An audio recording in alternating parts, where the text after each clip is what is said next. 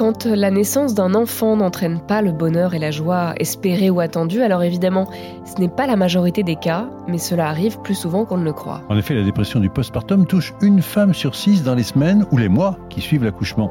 C'est ce que révèle une enquête de Santé publique France. Certains troubles après l'accouchement restent sous-diagnostiqués alors que des solutions de prise en charge existent. Alors, quels sont les symptômes? Quand faut-il s'inquiéter? Et quelles sont les solutions? Nous posons toutes ces questions à Nolwenn Regnault, épidémiologiste et responsable de l'unité périnatale, petite enfance et santé mentale de Santé publique France. Je suis Margot Frouville, chef du service santé de BFM TV. Et à ses côtés, Alain Ducardonnet, consultant santé de BFM TV. Et vous écoutez le podcast Santé, le podcast qui prend soin de vous.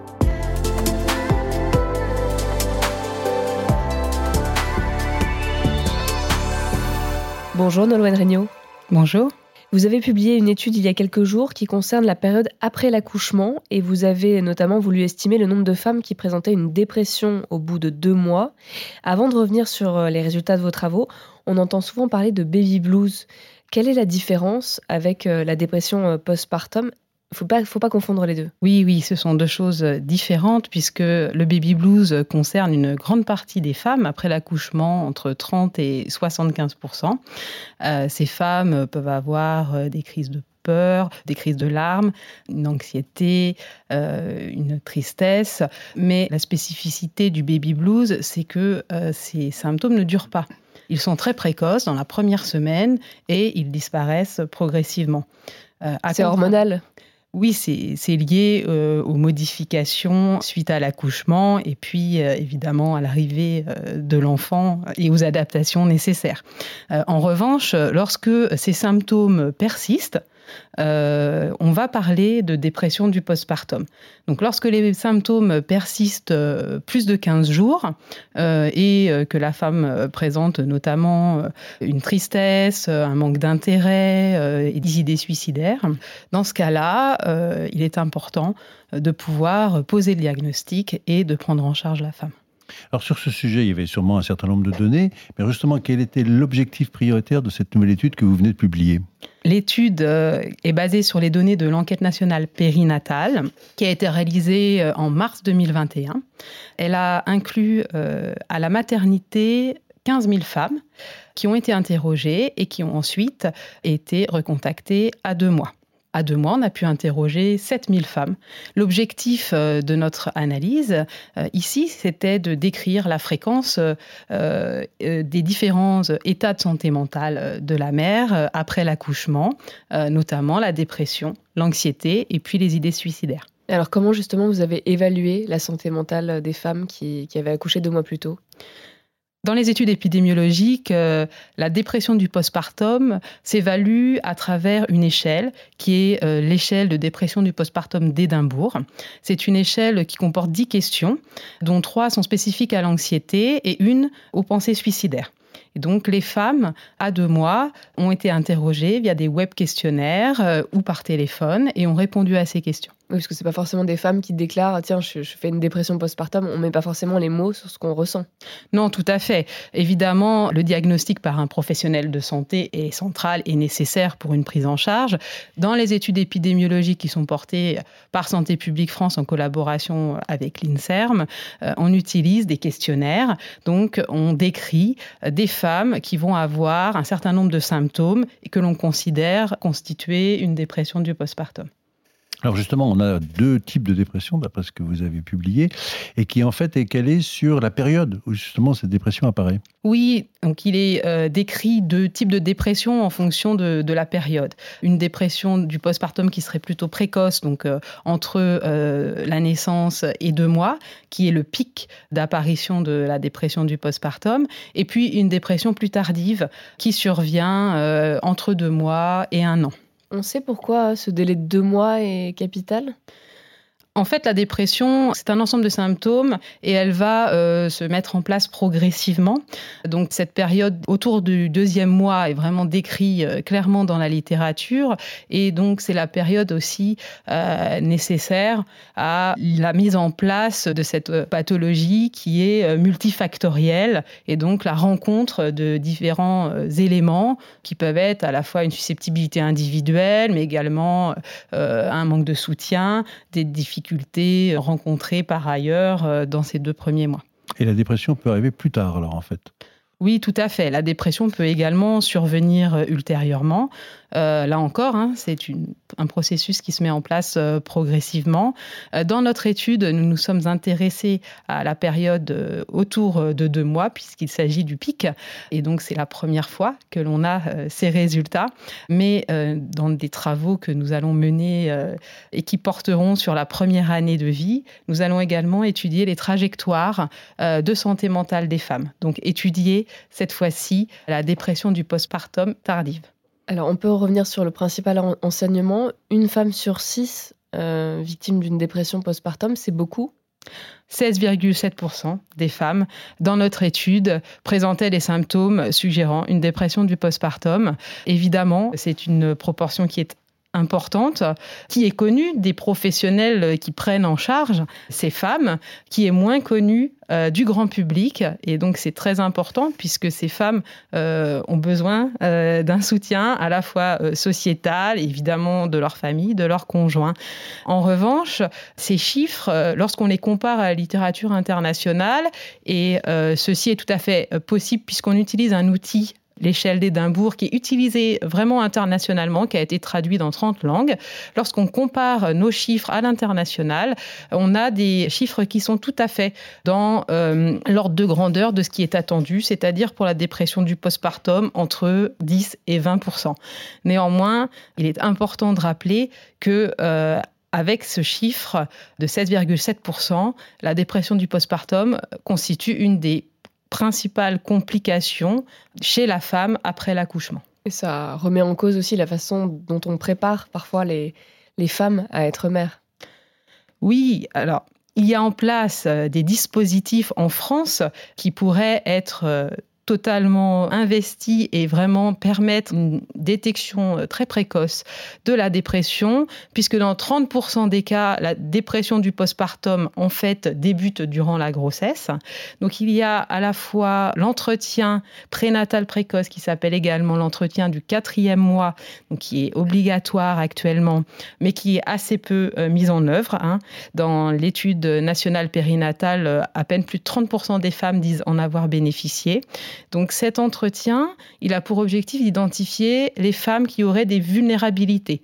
Euh, vulnérabilités au sens large, à la fois de santé mentale, incluant euh, d'éventuelles addictions, mais également des vulnérabilités sociales. Alors avant de détailler euh, les autres résultats de cette étude, un témoignage, celui de Sophie, qui est mère de deux enfants et qui vit dans, dans le Bas-Rhin.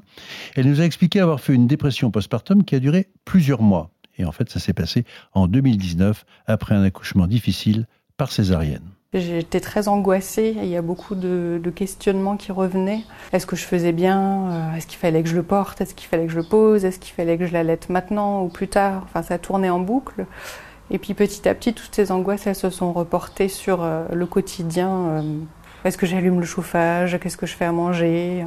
Et je me rendais compte de ça. Je me rendais compte que je me posais des questions complètement euh, mm. absurdes en fait, parce que j'avais pas du tout de tendance à, l'angoisse, à l'anxiété avant. C'est quelque chose que j'ai découvert complètement en devenant maman, euh, jusqu'au jour où bah, j'ai commencé à plus dormir la nuit. Alors un point intéressant, c'est que Sophie ne parle pas de dépression, elle ne dit pas je suis déprimée, elle parle d'anxiété. Est-ce que c'est différent ou est-ce que ça va avec? Alors, on retrouve fréquemment euh, l'anxiété euh, chez les femmes euh, avec une dépression du postpartum. 80% des femmes dans l'étude que nous avons faite présentaient à la fois une anxiété et une dépression du postpartum. L'anxiété, elle est bien décrite ici puisque on a bien le caractère envahissant dans la vie de la femme et c'est le cas aussi pour la dépression du postpartum, c'est-à-dire que ça interfère avec la capacité de la maman à fonctionner dans mm. ses tâches quotidiennes et puis également. Et pas que avec le bébé, c'est voilà, dans ses tâches quotidiennes tout à fait et également dans les interactions avec son enfant. Donc l'anxiété dans notre étude concernait plus d'une femme sur quatre, c'est-à-dire plus de 27% des femmes qui euh, avaient des symptômes euh, liés à l'anxiété. Est-ce que comme dans d'autres contextes de dépression, est-ce qu'on peut aller jusqu'aux idées suicidaires? Oui, tout à fait. Un des symptômes de la dépression du postpartum euh, est la présence d'idées suicidaires. Dans notre étude, plus de 5% des femmes interrogées, parmi les 7000 interrogées, déclaraient avoir eu des pensées euh, suicidaires euh, dans les derniers jours. Il s'agit chez les femmes avec une dépression du postpartum de plus de 20% de ces femmes qui ont eu des idées suicidaires. Évidemment, c'est majeur donc 5% dans la population des femmes en général, 20% parmi les femmes qui sont déprimées. La conséquence euh, à long terme, si la dépression n'est pas prise en charge, c'est évidemment un risque de passage à l'acte avec un suicide.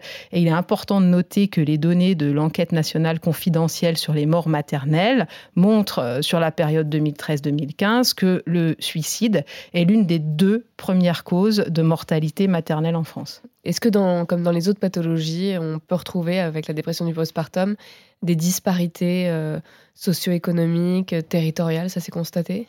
Oui, la littérature internationale euh, montre clairement euh, qu'il y a un lien entre le niveau socio-économique et la dépression du postpartum. Évidemment, elle peut toucher toutes les classes sociales. Euh, toutes les mamans peuvent être concernées, mais un environnement social fragile avec des vulnérabilités euh, de la mère d'un point de vue économique vont évidemment contribuer à cette pathologie qui est, qui est multifactorielle. En ce qui concerne les disparités spatiales, notre étude montre que certaines régions ont des fréquences de dépression du postpartum et d'anxiété euh, qui varient. Certaines sont inférieures à la moyenne nationale, d'autres supérieures, comme par exemple euh, et la région PACA. Euh, des études complémentaires vont être nécessaires pour mieux comprendre ces disparités. Est-ce qu'elles sont liées euh, aux caractéristiques des femmes qui peuvent varier d'une région à l'autre? Ou est-ce qu'elles sont liées aussi à la manière dont les femmes déclarent finalement ces symptômes qui peut aussi varier? Et ce sont des travaux que nous allons mener dans les mois qui viennent. Vous vous demandez sûrement à quel moment on doit consulter, en fin de compte, qu'est-ce qui doit nous alerter? Je vous propose d'écouter la réponse du docteur Sarah Tebeka.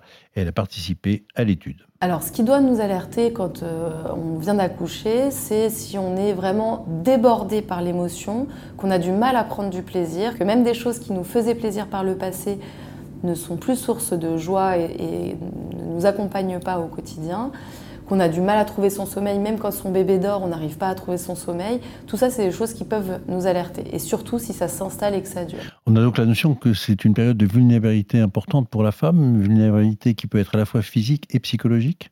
Physiologique, j'allais dire. Oui, tout à fait. Donc c'est une euh, période de vulnérabilité biologique, hein, comme on l'a dit. Les premiers jours, c'est euh, le moment euh, de nombreux bouleversements hormonaux, mais c'est également une période de vulnérabilité au niveau familial, avec l'arrivée d'un nouvel enfant dans le couple, et puis une période de vulnérabilité sociale. La femme change de position sociale, notamment lorsque c'est son premier enfant. Et finalement, il ne faut pas oublier aussi une période de vulnérabilité au niveau professionnel puisque la mère va reprendre le travail euh, souvent euh, autour euh, du deuxième mois, parfois un peu plus tard, qui est la période où on a ce pic de dépression du postpartum. Avec le stress de l'organisation aussi, avant de reprendre le travail. Oui, ça fait partie des éléments aussi qui peuvent, qui peuvent contribuer. Euh. Il est donc important que l'ensemble de la société soit sensibilisé à l'existence de cette dépression du postpartum, de cette vulnérabilité de la femme, qui est euh, voilà intrinsèque euh, au fait qu'elle a donné la vie, et notamment donc l'entourage, mais aussi le milieu professionnel. Mm. Et ce manque de connaissances, on va dire, du grand public, c'est l'un des soucis majeurs qui explique le manque de diagnostic de cette dépression du postpartum. Alors pourquoi Le docteur TBK voit au moins trois raisons à cela? Écoutez. D'abord, c'est très stigmatisant. Et donc c'est difficile à un moment où tout le monde attend de vous que vous soyez vraiment très heureuse de pouvoir dire que vous, vous souffrez et que la situation est difficile. Ensuite, il peut y avoir un peu de confusion et de banalisation des symptômes parce que être fatigué finalement après l'accouchement, bah, c'est normal. Mal dormir, mal manger, avoir des troubles de la concentration, c'est des choses qui très facilement peuvent être banalisées par les femmes, leur entourage et même les soignants euh, de première ligne. Donc c'est vraiment euh, très difficile euh, là-dessus aussi. Et puis enfin, il y a le recours aux soins où on ne sait pas toujours à quelle porte taper, on est déjà submergé soi-même et savoir à qui on va s'adresser, s'orienter n'est pas évident non plus. Alors il y a quand même pas mal de témoignages sur les réseaux sociaux, donc de, témoignages réels de la vie courante. Et pourtant, paradoxalement, c'est un sujet qui reste, euh, j'allais dire, méconnu ou du moins pas, pas prise de conscience de, cette possibilité. Oui, les professionnels euh, qui prennent en charge ces femmes, les psychiatres, les pédopsychiatres, les psychologues, connaissent bien la dépression du postpartum. Mais il est important euh, de travailler euh, à communiquer auprès des professionnels de santé de première ligne parce que c'est euh, vers eux que la femme va pouvoir se tourner pour ensuite être prise en charge. Donc, il y a vraiment euh, des initiatives en cours, notamment un MOOC euh, qui a été réalisé et euh, qui permet de, former les professionnels de première ligne à l'existence de la dépression du postpartum.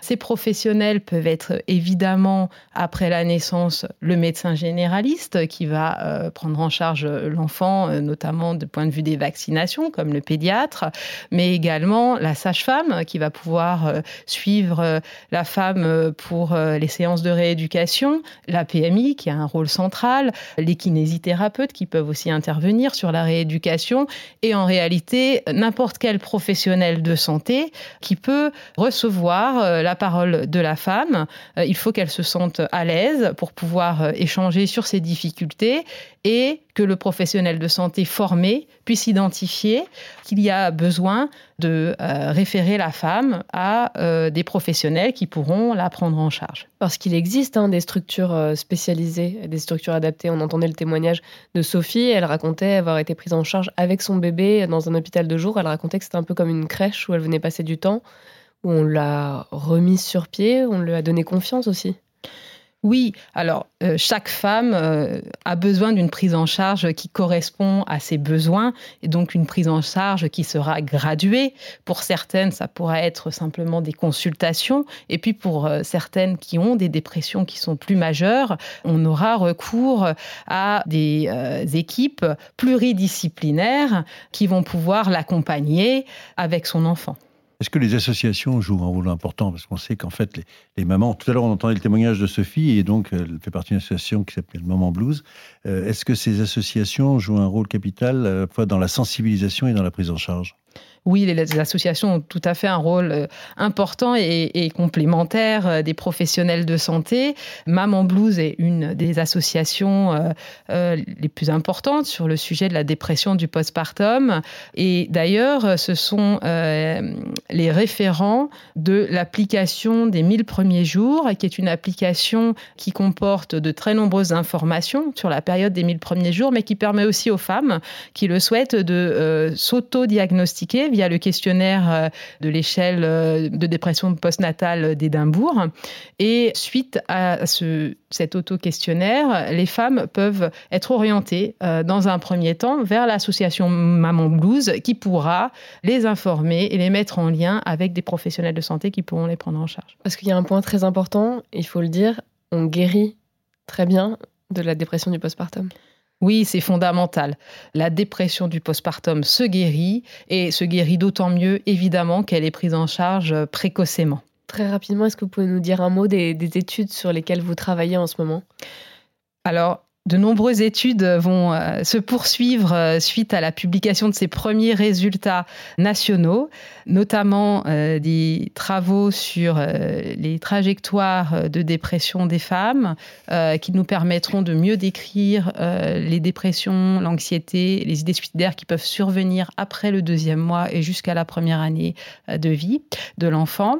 Par ailleurs, nous avons montré pour la première fois à la fois la fréquence de la dépression du postpartum, donc de 16,7% au niveau national, mais également des disparités au niveau régional. Il est important de continuer à comprendre ce qui explique ces disparités et donc nous allons mettre en place des travaux qui permettront de faire des analyses spatiales pour mieux décrire euh, les territoires et euh, la manière dont ils peuvent euh, expliquer ces différences. Merci, merci Noël Ringo. Vous êtes responsable de l'unité périnatale, petite enfance et santé mentale de Santé publique France. En plus de l'entretien prénatal qui existe lui depuis 2020, un entretien post-natal est obligatoire depuis l'année dernière, après l'accouchement, et ça donc doit aider à détecter les dépressions du postpartum. Et nous verrons peut-être dans les prochaines études si cela porte ses fruits. Merci d'avoir écouté le podcast Santé. Si vous avez aimé cet épisode, n'hésitez pas à nous laisser un commentaire ou une note et à le partager autour de vous. Et puis nous, on se retrouve la semaine prochaine pour un nouvel épisode. Et d'ici là, prenez, soin, de vous.